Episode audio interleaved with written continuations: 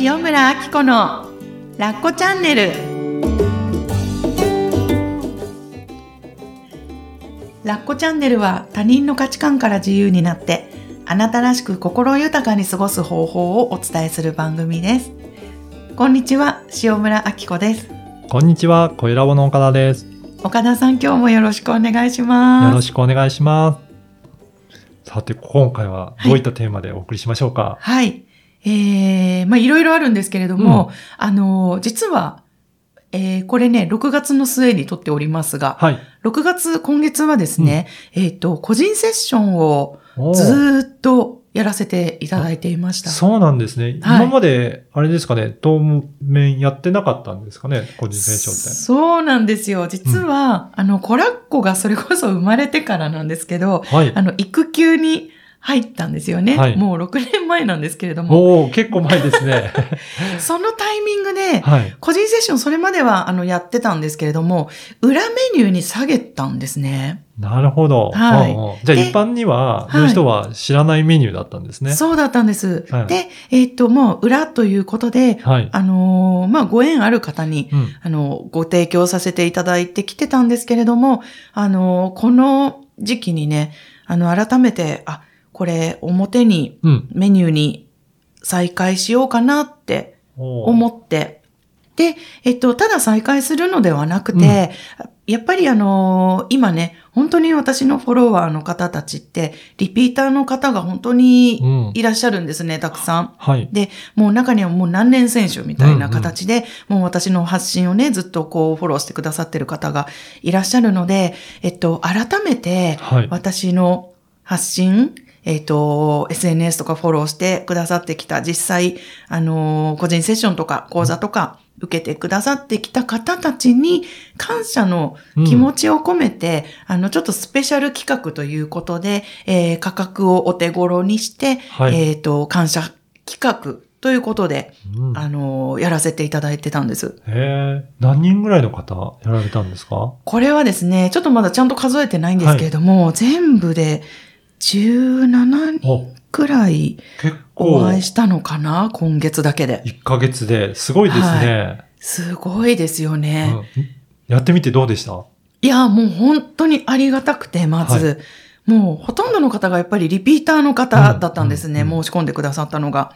で、募集も、もう本当4日間だけしか募集できなかったんですけれども、はい。で来てくださって、で、その後にあの、ちょっと逃したので追加の枠ありませんかって言ってくださったので、で、私もちょっとあの、生活がね、だんだんこう、個人セッションをやりながらの生活が慣れてきたので、うん。あ、じゃあちょっと枠を増やせるってことで、えっと、5枠増やさせていただいたら、そちらも満席になったということで、本当にありがとうございます。どうですか？久しぶりの個人セッションは。はい。もうね、最初は私、ね、こんな、前はもうガンガンというか、はいコンスタントにやっていたものを、あ頻度がすごく下がって、で、またやらせていただくということで、ちょっとドキドキしてたんですよね。はい。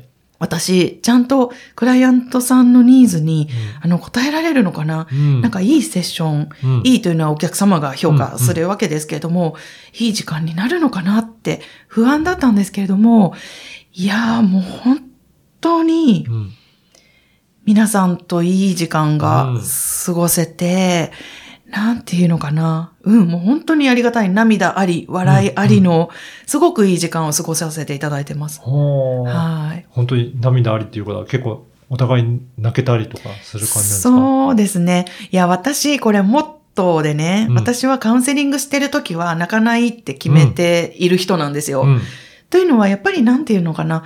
こう、なんか、目の前で泣かれると、うん冷めるんですよ。うん本人が感情を感じたいのに、はいなんか、あ相手がなんか塩村泣いてる、さーってなんかこう、感情引くじゃないですか。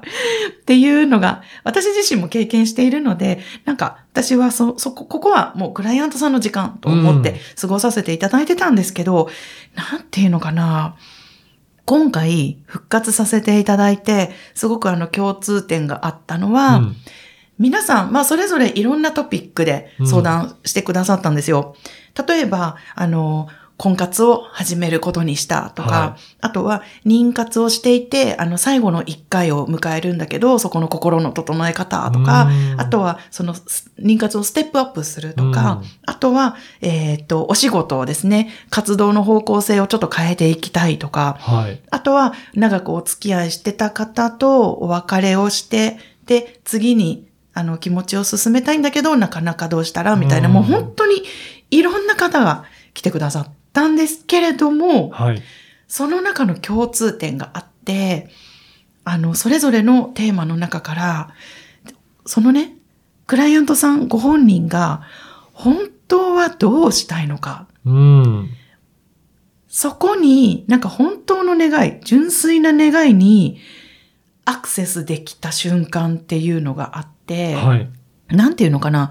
あのね、私たちって生活してると、本当はどうしたいって、うんなんか分かってるつもりでいるじゃないですか。いや、そうですよね。そうですよね。うんだから、なんか多分このお話聞かれて、だからって思った方いっぱいいらっしゃると思うんですけど、実は全然私たちって分かってない。っていうことが、私も気がつかされたし、どうですか？この話。あんまり深く掘り下げることがないかん気がしますね。そうですよね。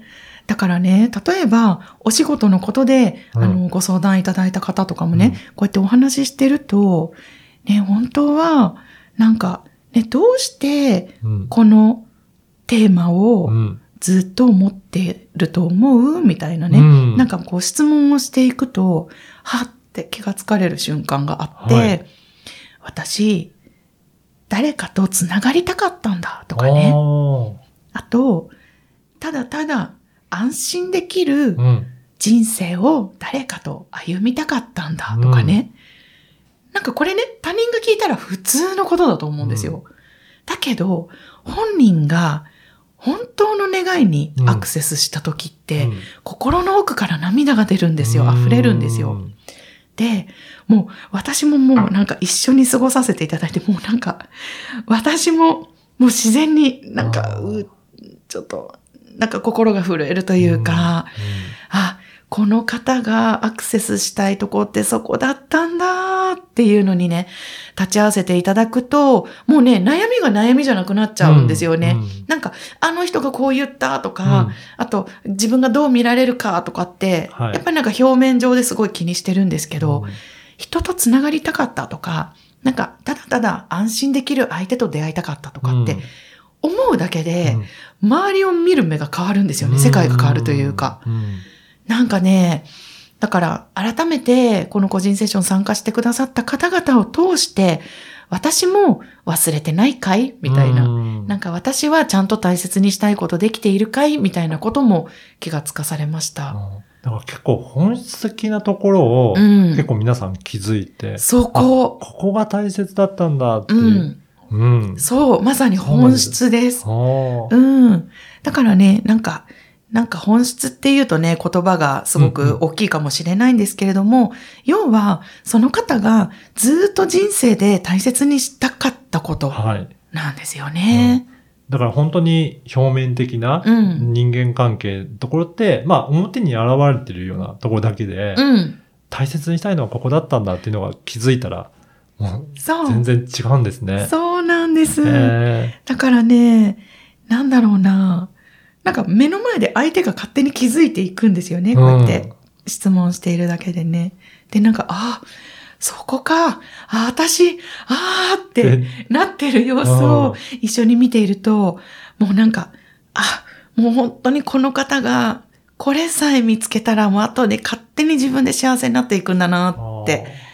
だからもうすごい幸せな時間もたくさん、うん、見せていただきましたそうなん。ですね。うん。結構あの、リピーターの方多いっておっしゃいましたけど、はい結構じゃあ、長年のお付き合いの方とかっていうの多かったんですか？そうですね。本当にありがたいことに、例えば、うん。こんな方もいらっしゃいました。あのね、8年ぶりにカウンセリング個人セッションに来てくださったっていう方がいて、で、もうその方もね、もちろん私覚えているんですけど、私がカウンセラーとしてまだね、活動し始めて1年目、2年目うん。くらいだったかな。うん。で来てくださった方で、でもその頃は彼女はもう本当に、なんだろうな、人生、うん。もう八方塞がりで、うん人間関係も自分のこともよくわからないし、で、えっ、と、彼女はね、なんかあの、生い立ちがね、結構辛かったり、うん辛いことがあったりして、で、えっ、と、でも、なんだろうな、そこから、そこの思いを突破して、前に進んでいけるみたいな一歩を一緒にまたこう立ち会わせていただいてた方だったんですね。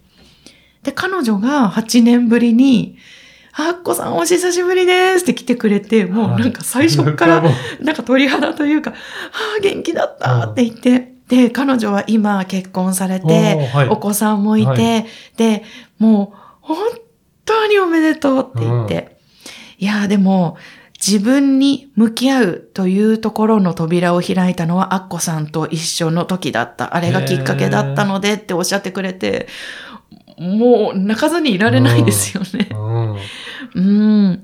で、また、あの、今、ご自身が人生を前に進めるにあたって、また、うんあの、そういうきっかけになったらいいなと思ってって受けてくださって、そうなんですね。そうなんですよ。うんなんかね、なんでだろうって思うくらい、この何年もフォローしてくださるってうん。なかなか私置き換え、自分を置き換えてもやっぱ珍しいと思うんですよね。じゃあずっとフうん。ォローし続けていただいて、いろんな、ね、このポッドキャストだったりとか、うん。はい。SNS とかはい。見ていただいてたっていうことですね。そうですね。もう、なんかね、もちろん見なくなる時期とかってあると思うんですけど、それがまたこうふっと。何かのきっかけでね、またはいキャッチしてくださったりとか、いやもちろんなんかガン見してくださってる方も中にはいるんですけど、ははいい、本当にありがたいんですけどね。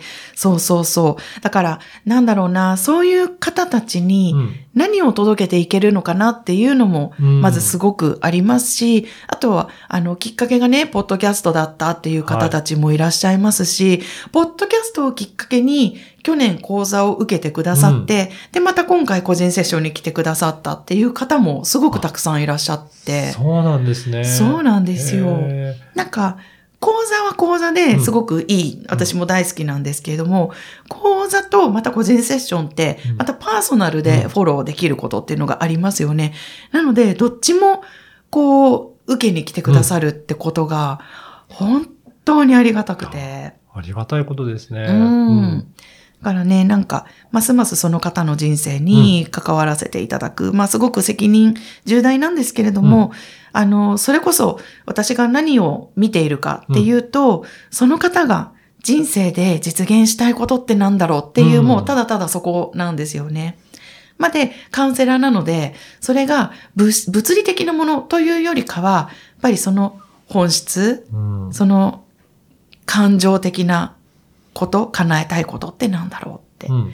いうふうに見せていただいてるんですよね。うんうん。だからなんか、ううんんうん。これ、また、あれですか？個人セッションは続けられる感じですか、そうですね。えっと、これからね、うん。えっと、まあ、通常メニューとして、えー復活していこうかなと思っていますので、はい。まあ、来月から、まあ、枠はちょっと限定になってしまうんですけれども、1ヶ月1回うん。募集をさせていただくみたいな感じに、はい、やらせていただけたらと思うので、うん皆様よろしければ会いに来てくれたら嬉しいです。これあれですか、はい。申し込むときは Facebook グループとか、あれですか？メールマガとか、LINE 公式とか。そうですね。そういうとこですか？はい。うん。LINE メルマガうん。を、えー優先的に、で、Facebook グループの中でもお知らせさせていただくと思うので、はい。よかったら参加しておいてください。ね、はいぜひチェックいただいて、もしタイミングが合えば、うんぜひ個人セッションも受けていただければはいい。いですよね。ぜひぜひ、あのー本当にね、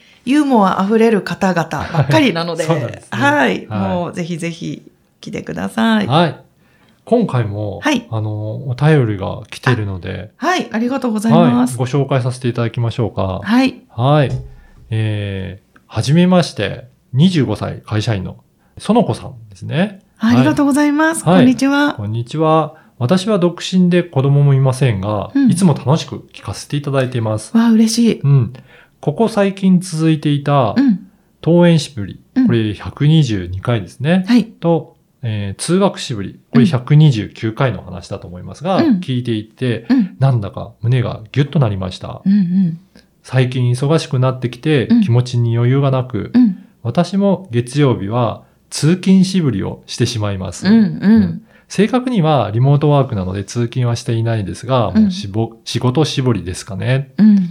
私も子供の頃、保育園や学校に行きたくないなぁという気持ちを感じていたことがたくさんあったのですが、うん。通勤しぶりは心細くてうん胸がギュッとなる感じが、うんなんだか当時の感覚に似ているなぁと感じました。うんうんポッドキャストの中で、うん。今日学校行きたくないと子供が言った時に、うん。じゃあお休みねと伝えるというお話がありましたが、うん。その部分を聞いてうん泣きそうになりました。うん。行きたくない、心細いというネガティブな気持ちをうんお母さんに受け止めてもらえると、とっても安心感があるなぁと思いました。うん。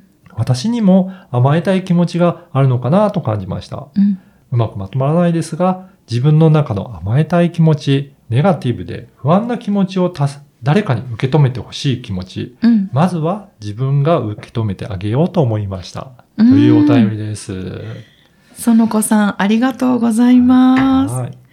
まずはですね、うんこのラッコチャンネルを25歳会社員さんが聞いてくださってるってことがとっても嬉しいです。ありがとうございます。嬉しいですね。ありがとうございます。ねえはいそう。それでね、えー122回のね、うん。登園しぶり、うん、ありましたね。うん。あの、もう全力で、円バスに乗りたくないと暴れるってね。で、えー通学しぶり、うんね、これは子供が学校に行きたくないと言ったらっていうことで、えっと、不登校専門家のまゆみさんっていうね、カウンセラーさんにもゲストで出演していただいた回なんですけれども、うん、これを聞いていて、ね、胸がギュッとなった。ああ、もうね、園子さんもね、ご自身で書いてらっしゃるんですけれども、あのね、あの頃行きたくないっていう気持ちがね、あった。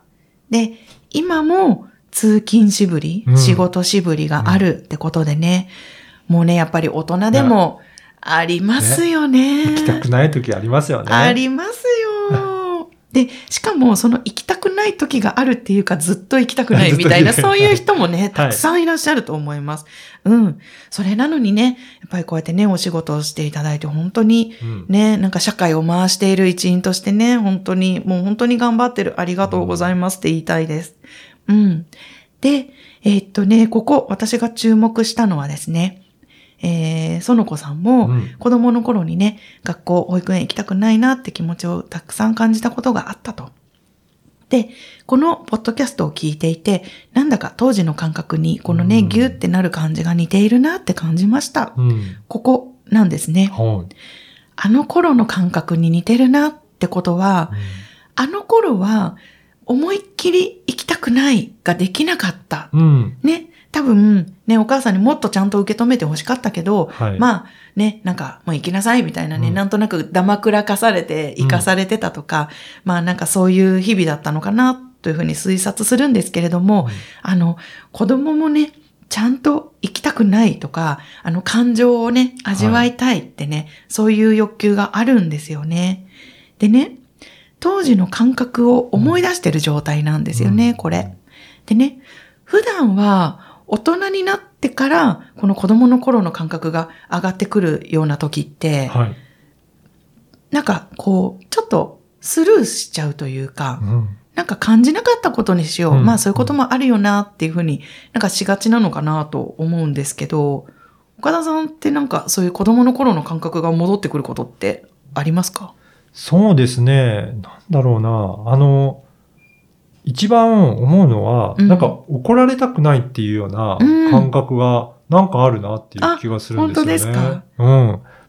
多分、子供の時に何かあったのか思い出せないですけど、うんうんなんかそこは、えっ、と、避ける傾向にあるなっていう。なるほど、はい避けるというのは無意識にその感覚が上がってきてるみたいな感じなんですよね、あのきっと。そうですね。なので、あの、怒られないような行動をうんうんうんしようっていうふうんうんうんううんに、そちら側をえ選択するっていうような、なるほど、なるほど。あるような気がします。ああ、いいですね。うんあ、いいですねというのは、うんどういうことかというと、本当に園子さんもね、うん。これチャンスだと思うんですけれども、普段大人になってから子供の頃のその嫌な感じが上がってくると、やっぱ嫌だから避けたくなっちゃう。うんもう嫌だなって思っちゃうんだけれども、これね、よかったら土曜日とか日曜日とか一日ね、使って、あの頃の感覚本当嫌だったな、行きたくなかったな、寂しいな、なんか胸がギュッとするなっていうのを、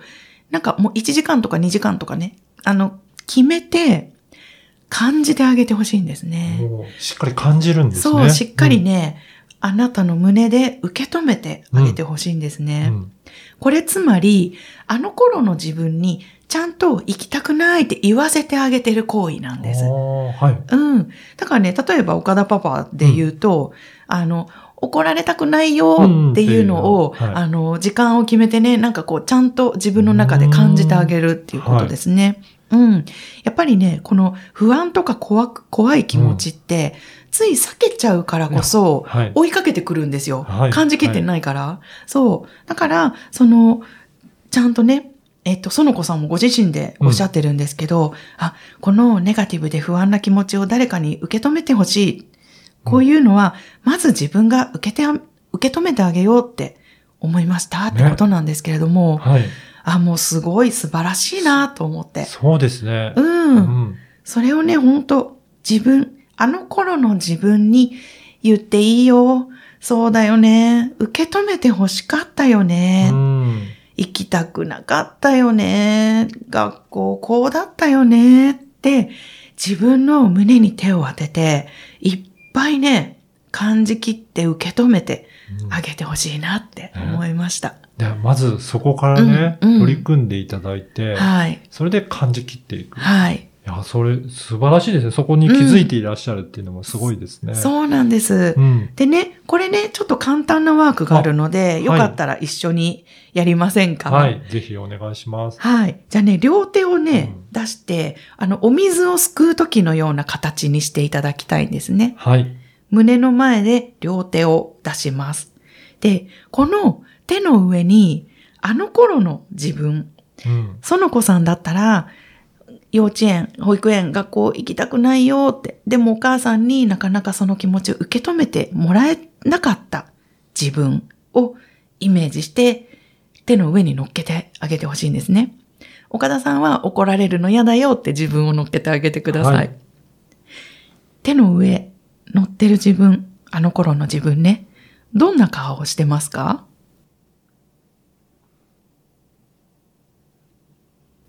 岡田さん見えますか？うん。なんか寂しそうな感じかな。寂しそうな感じ？うんはい。ね寂しそうな顔してるんだな。その手の上の自分をね、じーっと観察してあげてください。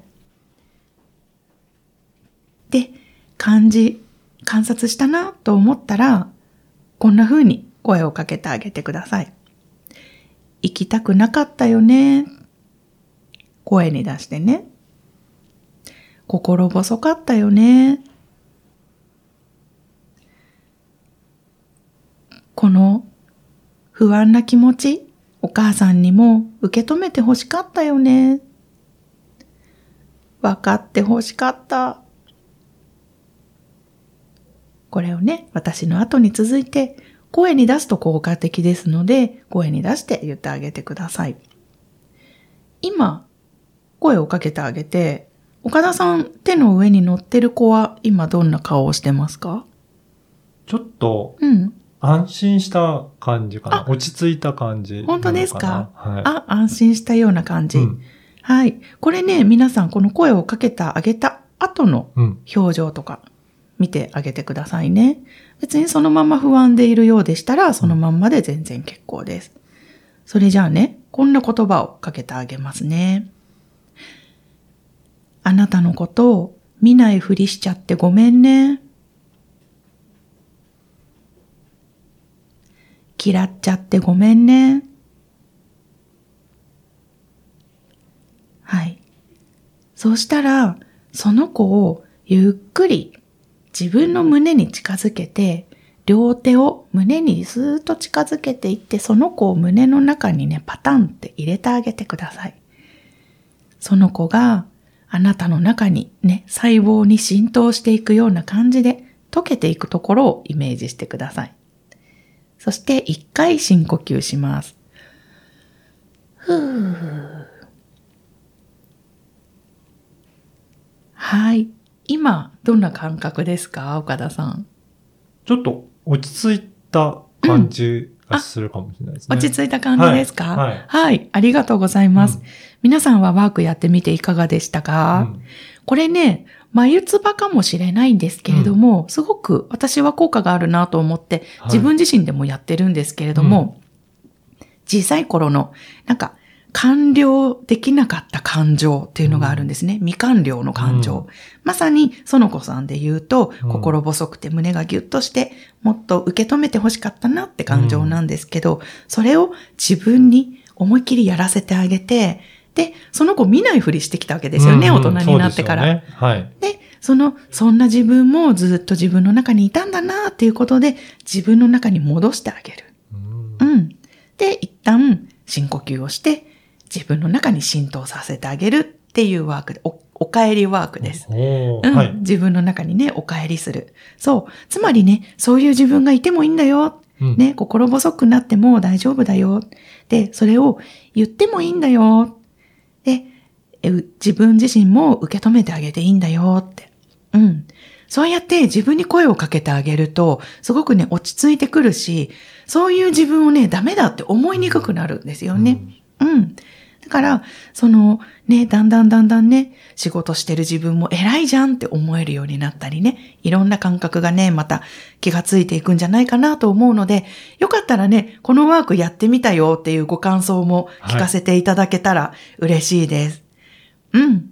ね、皆さんもなんかやりきってない、成仏してない感情、いろいろね、大人になってもありますよね。そうですね。うん。はい。ね、あっても大丈夫なので、うん、ね、それでもこうやって楽しく生きられるのでね、時々、あの頃の自分に目をあげ、かけてあげてください。うん、はい。はい。ラコチャンネルではまたこうやってお便りも募集しております。私の LINE 公式化、えー、メルマガ、そして、えー、ライブ配信しております。Facebook グループの方でもお待ちしております。よかったら、えー、ご参加ください。ラッコチャンネルは他人の価値観から自由になってあなたらしく心豊かに過ごす方法をお伝えしています。